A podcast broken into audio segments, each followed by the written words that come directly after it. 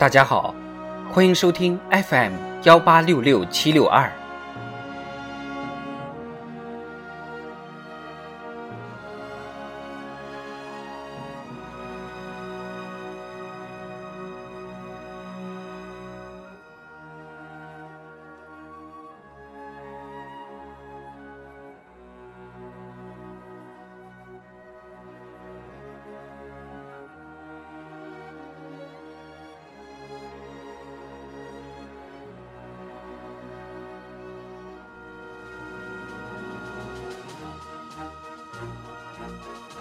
庆祝中国共产党建党一百周年特别节目《中国共产党一百年大事记》，一九三二年。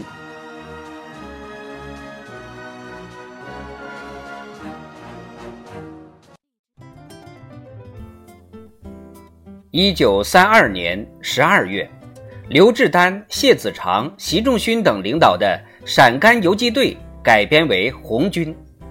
一九三三年三月后，创建先后以赵金、南梁为中心的陕甘边革命根据地。一九三四年十一月，正式成立陕甘边区苏维埃政府和革命军事委员会。习仲勋当选为苏维埃政府主席，刘志丹任革命军事委员会主席。一九三二年年底至一年三月。在周恩来、朱德指挥下，中央革命根据地取得第四次反围剿的胜利。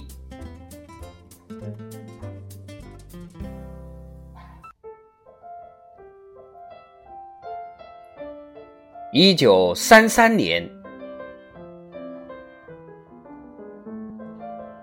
一九三三年一月至二月，红四方面军主力开辟。以四川通江、南江、巴中为中心的川陕革命根据地。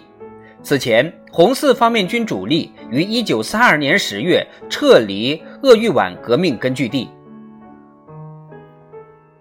5月8日，中国工农红军总司令部成立，朱德任中国工农红军总司令，周恩来任总政治委员。6月中旬。红军第六军团组建。一九三四年八月，红六军团军政委员会正式成立，中央代表任弼时任军政委员会主席，萧克任军团长，王震任政治委员。九月，蒋介石调集一百万兵力，对革命根据地发动第五次围剿。